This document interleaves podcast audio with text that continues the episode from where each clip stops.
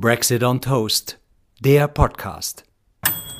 Herzlich willkommen zu Brexit on Toast, wie immer mit Benita Goodman, Tobias Waniek und Florian Schwarz. Übrigens an der Stelle, Benita, wir sind sehr froh, dass wir mit dir darüber sprechen können, was der Brexit ist, warum es ihn gibt, warum er doof ist. Das äh, kann man direkt. Oder vielleicht auch irgendwann sich ganz toll entwickeln wird, wer weiß. Wir lernen wirklich naja. immer viel und freuen uns, müssen aber aus aktuellem Anlass mal über das wunderschöne grüne Irland sprechen. Denn es brennt da, ist Irland, Stichwort Irland-Protokoll, ein sehr komplexes Thema im Zusammenhang mit dem Brexit. Da wird man wirklich ganz irre. Ähm, das erste Quartal ist jetzt nun rum. Es gibt den Brexit eigentlich erst so richtig drei Monate, aber es ist schon die Hölle los.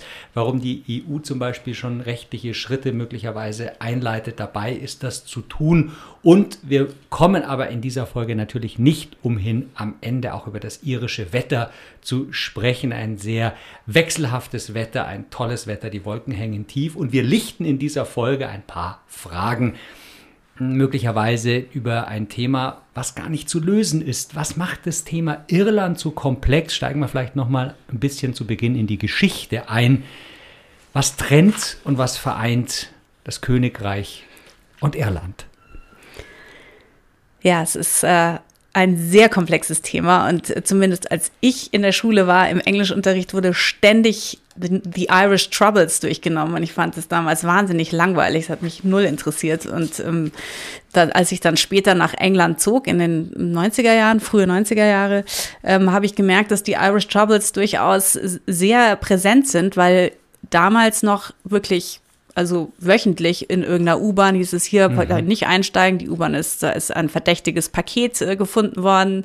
Es war immer so unterschwellig Bombenalarm und es mhm. war eben die Irish Republican Army, die IRA, die sozusagen dafür gekämpft hat, dass Irland wieder vereint wird, die Republik Irland mit Nordirland. Äh, wir hatten ja schon mal ein bisschen über Irland gesprochen in unserem Podcast in irgendeiner früheren Folge. Und da haben wir gemerkt, wir wissen gar nicht, warum Irland eigentlich getrennt ist, warum es Nord- und Südirland oder die Republik gibt. Das habe ich jetzt noch mal so ein bisschen recherchiert. Mhm. Sehr gut, sehr gut. Möchte ich euch noch mal und auch unseren Zuhörern kurz äh, darlegen. Ähm, es gab, ähm, jetzt muss ich hier mal meine Notes hier anschauen, die habe ich ganz strebsam gemacht. Jedenfalls gab es ähm, früher, das hieß es äh, Great Britain, Kingdom of Great Britain and Ireland. Und dann gab es äh, 1919 äh, einen Anglo-Irish, also einen Krieg sozusagen zwischen Irland und, und dem Rest von Großbritannien oder London, kann man vielleicht sagen, äh, gab es einen Krieg sozusagen, äh, der, der, der hieß, wir wollen uns abtrennen von euch, wir wollen Irland sein. Und London, das aber Irland ja sozusagen kolonialisiert hatte, unter anderem kolonialisiert hatte, hat gesagt, nee, äh, das, das geht leider nicht, aber mit diesem Krieg, das geht auch nicht. Und dann wurde Irland geteilt in Südirland und Nordirland, äh, die sich selbst verwalten äh, durften, nicht mehr von London direkt verwaltet wurden, obwohl es in London natürlich immer noch also Oversight über Irland gab, aber Süd- und Nordirland sollten sich selbst verwalten dürfen. Und es war auch in diesem, in dem, in dem Treaty, das dann geschlossen wurde, vorgesehen, dass sich die beiden Teile eventuell mal wieder vereinen könnten zu einem Irland. Nordirland, wo sehr viel mehr Protestanten leben als in Südirland, war damit ziemlich schnell zufrieden. Aber in Südirland hat die Bevölkerung das nie, die haben das überhaupt nicht akzeptiert. Der Krieg ging weiter erstmal, der anglo-irische Krieg, nur mit Südirland, bis äh, London dann sozusagen nachgegeben hat und gesagt, okay, ihr könnt machen, was ihr wollt. Und dadurch gab es dann die Republik Irland. Erst also seit 1922. Seit 1922. Das ist ja. äh, jetzt dann äh, nächstes, nächstes Jahr 100 Jahre. Ja. Feier wahrscheinlich. Ja, wahrscheinlich. Da. Wir sprechen über diese Grenze, aber noch nicht in der jetzigen Form, sondern wirklich Nord und Süd. Ja, gut, die gibt es natürlich jetzt immer noch. Immer noch aber zwischen, zwischen Nordirland, was ja zu Großbritannien gehört, nach wie vor. Das ist das vierte Land sozusagen, aus dem Großbritannien genau, aber diese trotzdem besteht. durch den Norden geht ja in der Mitte die Grenze durch und westlich davon ist ja noch Republik Irland, eben zum Beispiel Republik Donegal. Ja, äh, gut, das, das, Nord, das nordöstliche Teil, der nordöstliche Teil der Insel ist quasi Nordirland. Ist Nordirland, ja. genau. Und das, das, andere ist die also Republik. Nordwestliche Aber wenn wir von Nord und Süd sprechen, ist immer schon ja. diese Grenze ja, ja, gemeint. immer das, diese Grenze. Das nur zum Verständnis. Ja, ja, diese Grenze gemeint von Nordirland und Südirland. Und das war nicht, nicht früher, dass man gesagt hat, in der Mitte nee. Äh, nee, nee. hat man einen Strich gemacht und nee. das eine Nordens, andere Süden. Nein, nein, das Nord war sozusagen immer viel kleiner schon.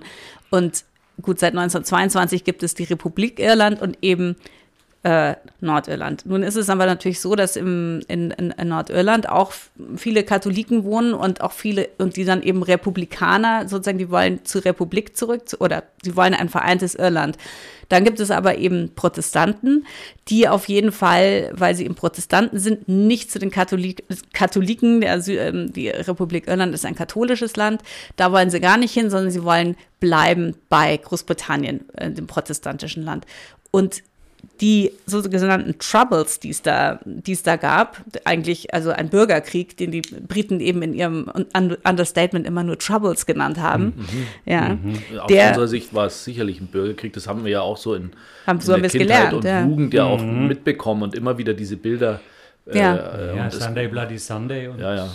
Also ja, und das eben in den späten 60ern fing es an, ich meine, von 22 bis späten 60ern, das ist ja eine relativ lange Zeit, aber in der Zeit ist da eben so viel ja, böses Blut entstanden, dass es dann anfing, sich sozusagen zu entladen in, in Gewalt, bis Mitte der 90er. Und in den 90ern, wie gesagt, als ich in London gelebt habe, war der, die Bedrohung durch die, IR, äh, durch die IRA ständig da. Es sind auch zweimal sicher wirklich Bomben hochgegangen, zum Glück ohne große, äh, ohne große Todesfolgen, aber zum Beispiel ein ganzes riesiges Geschäftsgebäude in der City of London ist komplett, das war am Sonntag allerdings, deswegen war es leer, ist komplett in die Luft gegangen. Und dann gab es in den 90er, 1997 wurde Tony Blair gewählt, ein Labour, der erste Labour-Premierminister ähm, seit langer Zeit. Ähm, davor war Thatcher und davor John ähm, Major und dann Tony Blair. Und unter Tony Blairs Ägide gab es eine sehr gute Irlandministerin, weil es gibt immer einen Irlandminister im englischen Kabinett auch. Mhm. Also wirklich, wie, wie sozusagen Kolonialminister für Irland. Also in dem Fall natürlich nur für Nordirland.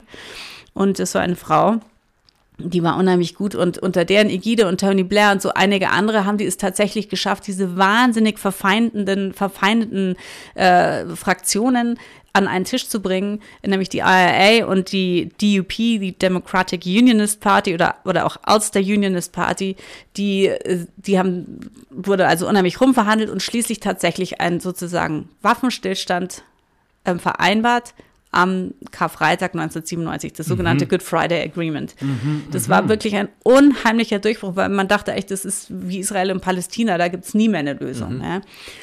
Äh, seitdem ist Frieden. Also es wurde nicht mehr gemordet und die Grenze zwischen Nordirland und der Republik Irland ist offen. Die war vorher natürlich auch mit vielen Checkpoints und weil da wurden Waffen geschmuggelt und weiß nicht was. Die ist einfach offen. Und seitdem. Die wirkliche grüne Grenze. Die grüne Grenze ist, das ist einfach eine grüne Grenze, die ist komplett offen. Und mhm. wenn du in Irland bist, merkst du, hast du gar nicht mehr gemerkt, dass du da zwischen zwei Ländern eigentlich hin und her fährst, weil es ja auch alles innerhalb der EU war. Und nun sind wir wieder beim Brexit, weil das ging also 24 Jahre, ja. Karfreitag 97, um das einzuordnen ging das ganz gut. Da ging das sehr gut. Für, für mich noch eine kurze Zwischenfrage, mhm. auch äh, äh, Wissensfrage. Ähm, die Republik Irland, ist sie damals eigentlich gleichzeitig mit äh, UK beigetreten zur EU oder später oder früher? Das ist, ich glaube, eher später glaube eher später. Wahrscheinlich, ja. Also auch das vielleicht nochmal eine Hausaufgabe. recherchieren, ähm, ja. Ist immer wieder interessant. Mhm. Äh, Weil die Republik Irland hat ja unheimlich profitiert vom Beitritt, äh, Beitritt in die EU. Die haben ja auch bekannterweise äh, niedrigere Steuersätze für ja, Unternehmen und herrlichen Kreisverkehr und gutes Bier. Aber sehr arm. Also auch, auch jetzt ja noch immer noch ist eines immer der noch, ärmsten ja. EU-Länder, ähm, die das Republik stimmt. Irland. Ja, und Nordirland ist auch eine sehr arme, sehr arme Pro Provinz, sozusagen die Region, Provinz ja. Nordirland, die Region. Ähm, der Brexit ist natürlich sehr schwierig für Irland, weil äh, erstens hat während des, des, im Referendum überhaupt hat Nordirland zu 56 Prozent Remain gestimmt. Also in Nordirland, obwohl es da eben viele wilde Protestanten gibt, die also Großbritannien lieben und die Engländer lieben und so weiter, haben da trotzdem war die, die deutliche Mehrheit dafür, in der EU zu verbleiben, weil die meisten wahrscheinlich schon geahnt haben, es kann für uns nicht günstig sein, wenn wir aus der EU raus müssen, weil wir haben ja hier nebenan die Republik Irland und was ist denn dann mit dieser Grenze? Eine ja? Landgrenze. Eine Landgrenze, die plötzlich ja eigentlich wieder bewacht werden muss, weil es dann eben die Außengrenze der EU ist mit einem Drittland. Mhm. Also und das Drittland fängt eben in Nordirland an. Und das war ein großer Stolperstein, den am Anfang niemand irgendwie auf dem Schirm hatte, aber es wurde immer klarer, da, da wird, da ist, das ist eigentlich ein unlösbares Problem. Und dann gab es ja Theresa May, die dann Premierministerin war. Ähm, an die wir uns sicher noch erinnern, die äh, ja wirklich, die wirklich einen schweren Stand hatte, weil Boris Johnson wollte ja äh, wohlweislich nicht Premierminister werden nach dem Referendum gleich, weil er natürlich wusste, das kann nur in die Hose gehen. Ähm, Theresa May, die dann im Mai 2017 ja eine Neuwahl ausberufen hatte, um sich eben zu stärken und dabei aber ihre Mehrheit äh, verlor, beziehungsweise nur noch eine Stimme Mehrheit oder so hatte, äh, nee, ihre Mehrheit verloren, verloren hat und hat deswegen mit der DUP, mit der, mit der Democratic Unionist Party, das sind eben, das ist eine nordirische Partei, die ganz stark eben für den Verbleib in Großbritannien ist und die auch glaube ich, die Erde ist flach und so. Das also ist für den Verbleib in Großbritannien, aber eben nicht für den Verbleib in der EU. Nee, ja, die EU genau. war denen, glaube ich, ehrlich gesagt relativ wurscht, mhm. Äh, weil das ist das schon zu kompliziert für die. Aber mit der DUP hat Theresa May dann sozusagen einen Pakt eingegangen, um ihre eigene Regierung zu stützen, damit sie eine Mehrheit im Parlament hat. Dafür hat die DUP eine Milliarde Pfund gekriegt von, von der britischen Regierung als Geschenk, damit sie sozusagen ohne Widerspruch Theresa May unterstützen. Das hat sich dann leider ziemlich schnell zerschlagen, weil die DUP irgendwie dann doch gemerkt hat, Moment mal, wenn jetzt der Brexit, so wie Theresa May ihn dann ja sehr schnell definiert hat, nämlich keine Customs Union und kein, kein uh, Single Market, das war ja im Referendum überhaupt nicht die Rede davon, dass der zum Beispiel der Binnenmarkt verlassen wird. Ja? Das ist immer noch mal, finde ich, ein ganz ja. wichtiger Punkt, auf den man, den man ja. immer noch mal betonen muss, das dass das nicht abgefragt wurde. Also das, was wir jetzt sehen und das, äh, was sich dann herauskristallisiert Dafür hat, dass man den gestimmt. Markt verlässt, das stand nicht zur nee, Abstimmung. Stand überhaupt nicht, wurde auch nie erwähnt. Im Gegenteil, also viele, die für den Brexit äh, äh, Kampagne gemacht haben, haben gesagt, niemals würden wir den Binnenmarkt verlassen, das wäre ja Wahnsinn und so. Also das, klar, da hast du recht, das muss man sich immer mal wieder vor Augen führen, dass dafür, für diesen ultra harten Brexit, der jetzt passiert ist, dafür, dafür gab es garantiert keine demokratische mhm. Mehrheit. Ne? Theresa May jedenfalls hatte den Brexit dann ziemlich schnell so definiert und ähm, dann hat die DUP gemerkt, ja, Moment mal, dann ist ja eine Grenze, also entweder zwischen uns und der Republik Irland und es führt unweigerlich in Nordirland oder in Irland überhaupt dann wieder zu Gewalt und Unruhen, weil das geht nicht. Diese und das, Landesgrenze? Ja, und das Good Friday Agreement, mhm. das steht, steht immer auch, setzt absolut fest, dass diese Grenze offen ist und nicht mehr zugemacht mhm. wird. Ja. Und das Good Friday Agreement wird sozusagen mit einem Brexit, wenn du da eine Grenze machst, wird das Good Friday Agreement verletzt. Äh, Sonst musst du aber eine Grenze haben, wie wir auch schon besprochen haben, zwischen Nordirland und dem Rest Großbritanniens. Eine, weil irgendwo muss die EU ja dann sagen können, ja Moment, wir müssen ja unsere Außengrenze. Die liefe dann durchs Meer. Die liefe dann durchs Meer. Das heißt, sie liefe eigentlich dann an den Häfen zum Beispiel ähm, in Nordirland entlang. Mhm. Da wird dann, werden Sachen gecheckt und getestet. Also vor allem geht es da um tierische und pflanzliche Produkte, weil, okay, jetzt ein Autoreifen oder so ist nicht so kritisch, aber gerade tierische und pflanzliche Produkte müssen da getestet werden. Da Nordirland aber natürlich auch für die Lebensmittelversorgung großteils vom Import abhängt, heißt es, in Nordirland sind zum Teil eben leere Regale, also und auch in den, in den ähm, äh, wie heißen die Pflanzenmärkte und so, waren, war, war nichts zu kaufen, weil die, die Checks an der Grenze dann zu lange gedauert haben, an der neuen Grenze. Mhm. Ja. Und brodelt es unter anderem deswegen jetzt da, gerade? Da fing es dann an zu brodeln, weil dann haben so Brexit. einige äh, an, im Hafen arbeitende so Customs-Zoll-Leute gesagt, wir werden hier bedroht. Wir, es ist uns zu gefährlich, wir können unseren Job hier nicht mehr machen. Wir werden von Unionists bedroht, wenn wir hier unseren Job machen, weil wir sozusagen diese Grenze äh, äh, diese Grenze hier verteidigen, ja, verteidigen also und das, das gefällt ihnen nicht. Ich wollte aber eigentlich ja. noch mal zurück zu Theresa May, die eben Gerne. gescheitert ist, weil an dem Nordirland Agreement, weil sie hatte dann eben mit der EU nach langem Hin und Her hatte sie ähm, der, der, ein ursprüngliches Brexit-Datum, was es mal gab, war der 31.10.19. Dazu kam es ja nie, aber das war ein Datum und Theresa May hatte verhandelt, dass danach bis Ende 22 Großbritannien immer noch im Single-Markt in, in, der, in der Customs Union ist, damit eben dieses Irland-Problem in der Zeit zwischen 2019 und 2022, also drei Jahre lang, die EU und Großbritannien ihre ganzen Handelssachen ausdiskutieren können und dass dadurch dann auch irgendwie dieses Irland-Problem verschwindet.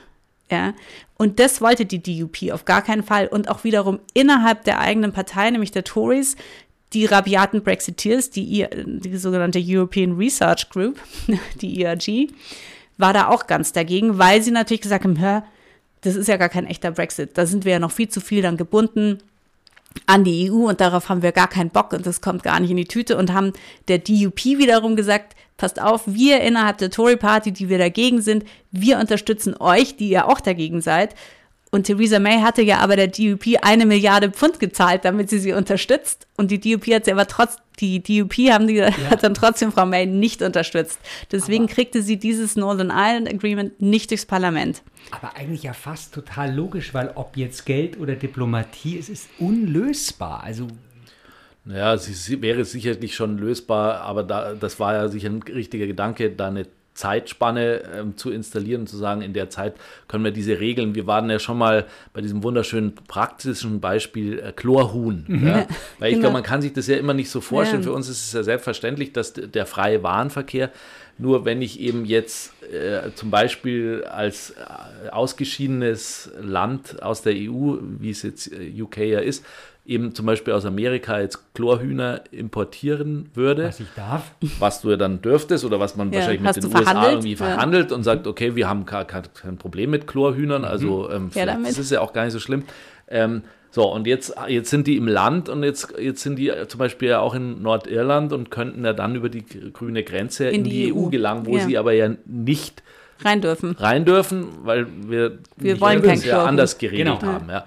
Und das sind, das sind ja wirklich ganz praktische mhm. Probleme und ja. wahrscheinlich hätte man schon über die Zeit natürlich für, für die wichtigsten Themen Regelungen finden ja, können. die äh, sozusagen die, die European Research Group Wahnsinnigen, die haben immer gesagt, ah, da gibt es technische Lösungen. Auch Boris Johnson meinte, ah, da gibt es dann technische Lösungen, die es gar nicht gibt. Die gibt es nicht, die äh, gab es noch nie. Da haben auch dann viele EU-Verhandler ähm, dann oft gesagt, ja, wenn es technische Lösungen gibt, dann stellt sie uns bitte vor, weil wir kennen sie nicht. Nein. Auf der ganzen Welt ja. kennt man die nicht. Aber wenn ihr die kennt, dann stellt sie uns doch vor. Ja? Und er hat auch nie präzisiert, was er damit meint. Nein, weil oder? es gibt es, es, es ja, gibt Du könntest ja nicht. zum Beispiel einen RFID-Chip in das Chlorhuhn implantieren ja. und wenn es über die Grenze fährt, gibt es einen Alarm. Oder es, es, es, es kräht. oder es kräht. es kräht. ja, aber das, das sind natürlich Chicken solche Alarm. Lösungen. Natürlich würde, würde man sich, aber die, die wären wahrscheinlich total unwirtschaftlich. Es, es, gibt, ähm, es gibt eben diese Lösungen, die die EU hat damals auch deutlich gesagt, keine praktikable. Auf der ganzen Welt gibt es so eine Lösung. Nicht nirgends. Wenn ihr sie habt, Boris Johnson und well, Duncan Smith und ihr tollen Heinis, dann bitte verratet es uns, weil wir sind, wir, möchten, wir würden es gerne diskutieren, aber es gibt eben diese Lösung nicht. Theresa May ist jedenfalls krachend gescheitert, dreimal im Exakt. Parlament äh, an, dieser, an dieser Problematik. Da gab es nur noch den sogenannten Backstop, den sie noch, den die EU dann noch ihr angeboten hat, dass eben, wenn innerhalb dieser drei Jahre nichts äh, verhandelt werden kann, dass dann Großbritannien mit Nordirland wieder sozusagen aussteigen kann aus der Customs Union und dem Single Market, obwohl nichts verhandelt wurde, wobei da eben auch verschiedene äh, Konditionen dran gebunden waren, so dass eben sie, egal was sie gemacht hat, sie kam damit nicht durch. Und das, weil ihre die DUP sozusagen ihr den Dolch in den Rücken gesteckt hat, weil die DUP gemerkt hat, das ist für uns nicht gut. Dann war Boris Johnson Premierminister, verhandelte, also er selber hat wahrscheinlich wenig verhandelt, sondern der uns ja schon bekannte David Frost ging mhm. nach ähm, Brüssel und verhandelte oder sagte, machte irgendwelche Ansagen. Ein, ein, ein Nordirland-Protokoll, was viel schlechter noch ist für Nordirland, was aber dann durchs Parlament gewunken wurde und Boris Johnson ja äh, auch dann die Wahl gewonnen hat, großartig, auch auf dem Rücken dessen, dass äh, eben er so unheimlich erfolgreich verhandelt hat für Irland, hat er aber gar nicht, sondern er hat eben nur verhandelt, dass die Grenze im Wasser ist. Und es zeigt sich ja anscheinend, und zwar aktuell, dass es überhaupt nicht funktioniert, denn es ist tatsächlich es funktioniert es nicht. Der brennt, Handel ist extrem, äh, also der Handel ist erstmal extrem eingeschränkt. Ja. Der das, Handel ist eingeschränkt, aber ganz konkret gibt es ja, ja. richtige Vorfälle. Äh, ja, es, es brennt. Es, es ist in Nordirland sind in den letzten Tagen wieder wirkliche, also Straßen, Straßenkämpfe ist zu viel gesagt, aber Gruppen von äh, sehr unzufriedenen Unionists, äh, die da gestern oder vorgestern oder in den letzten Tagen zumindest wurde sogar ein Bus angezündet und der, der Fahrer sollte irgendwie als Geißel genommen werden, der ist irgendwie noch entkommen. Hm. Es, ähm, es sind verschiedene, ja, es hat gebrannt, Autos eingeschlagen, Prügeleien und so weiter. Das sind so kleine Scharmützel, hm. äh, die sich, die jetzt nicht, also ich würde sagen, die Leute sagen nicht, aha, das liegt die da jetzt Scharmützel machen, die sagen nicht, ja, wir finden den Brexit scheiße, sondern sie finden halt die Situation unerträglich, dass sie jetzt eben eine Grenze haben zwischen sich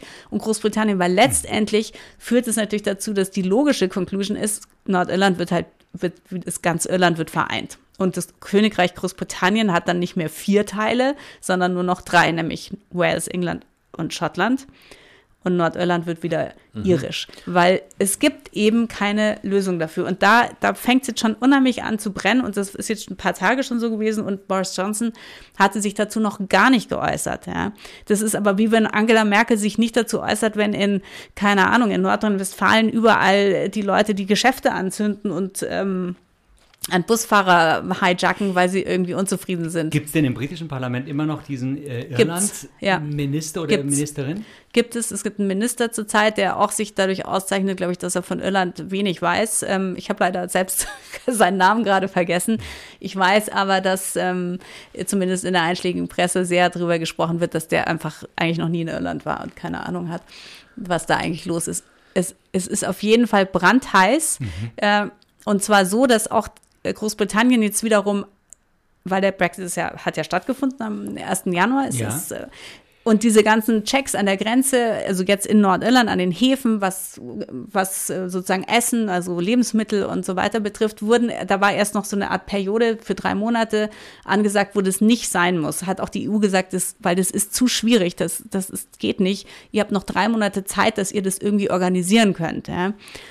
Die drei Monate sind verstrichen. Es wurde natürlich nicht, weil man kann es nicht gescheit organisieren. Und dann hat Großbritannien von sich aus gesagt, wir extenden, wir extenden diese Periode, wir machen keine Checks, jetzt noch, noch mal sechs Monate und dann wahrscheinlich so. noch mal sechs Monate. Wobei die EU gesagt hat, Moment mal, das könnt ihr nicht machen, da, ihr brecht wieder internationales Recht, ihr habt es selber verhandelt und unterschrieben. Ja. Wir haben euch drei Monate Grace Period eingeräumt, jetzt ist es vorbei und ihr setzt es, also unilaterally setzt ihr es aus, das geht nicht. Und da könnte man jetzt natürlich sagen, ja, soll die EU sagen, mal die armen Schweine, ja, also das lassen wir sie halt einfach. Oder soll die EU sagen, ihr habt einen Vertrag unterzeichnet, äh, ihr müsst den umsetzen und wenn ihr ihn nicht macht, werden wir rechtliche Schritte ergreifen. In Großbritannien wird natürlich sofort geschrien, aha, die EU wieder, die EU macht dieses und unmögliche, unmögliche Sachen werden da angewendet und ähm, Regularien, die für Drittländer erfunden wurden, ja, diese Regularien wurden erfunden, während Großbritannien Mitglied der EU war und gelten für Drittländer. Und Großbritannien ist jetzt ein Drittland. Mhm. Das ist äh, die Quadratur des Kreises dann äh, am Ende. Und ich kann mir vorstellen, natürlich, wenn ich jetzt, wenn man jetzt in Nordirland leben würde, man kann sich schon vorstellen, dass es natürlich nicht toll ist. Ich habe quasi vielleicht sogar eben für den Brexit gestimmt, mhm. in der Hoffnung, dass ich natürlich weiterhin dann eben zu UK gehöre, aus der EU raus bin. Jetzt habe ich da plötzlich die Grenze quasi vor meiner Haustür. Mhm die mich ja abtrennt von denen, mit denen ich ja eigentlich zusammen rausgehen ja, ja. wollte. Ähm, und, und jetzt bin ich quasi mhm. eigentlich nicht raus ja, äh, und die Waren kommen nicht an, die, die Chlorhühner äh, passieren die Grenze nicht, etc. dass dann die Regale leer sind, kann man sich ja auch ja. vorstellen. Also und die, die DUP, diese unmögliche Partei äh, mit ihrer Chefin Arlene Foster, äh, die äh, wiederum sagt, sie, also sie, was hier los sei, unmöglich, diese Grenze und äh, das allerletzte, sozusagen, als hätten sie damit nichts zu tun, ja. Und letztlich hat, ähm, hatte ja, wie ich vorher schon gesagt hatte, als noch unter Theresa May, als dieses Nordirland Agreement da immer wieder durchs Parlament gepeitscht werden sollte, haben ja die ERG innerhalb der Tories, also die wirklich Ultra-Brexit-Ultras, haben gesagt zur DUP, wir unterstützen euch, wenn im Kampf gegen Theresa's Northern Ireland Agreement. Letztendlich hat die ERG aber dann mit Boris Johnson für sein Northern Ireland Agreement gestimmt, ja, und die DUP fallen lassen. Die DUP hat natürlich das auch nicht gewollt, weil sie schon gemerkt hatten dann, okay, auch Boris Johnsons Agreement ist für uns äh, äußerst schlecht. Und die, letztendlich sind die Loyalisten in Nordirland, werden eben immer verraten von, von den Tories in London, wenn es den Tories gerade in Kram passt. Und wenn sie ihnen aber in Kram passt, die zu unterstützen, dann unterstützen sie sie. Und das, das, die sind eben, werden manipuliert, sind selber relativ beschränkt, würde ich mal sagen, haben ja auch kaum Macht, ja. Ähm, und dann gibt es natürlich noch in Nordirland trotzdem viele, die zur Republik Irland wollen oder auch die Sinn Fein, also die Partei, die sozusagen aus der IAA, der politische Arm der IAA, die Sinn Fein-Partei, die es ja nun schon auch seit 1998 gibt, Also die auch. Gab die vorher nicht? Gab es vorher schon, aber die mhm. wurden vorher halt, mit denen durfte man nicht reden. Okay.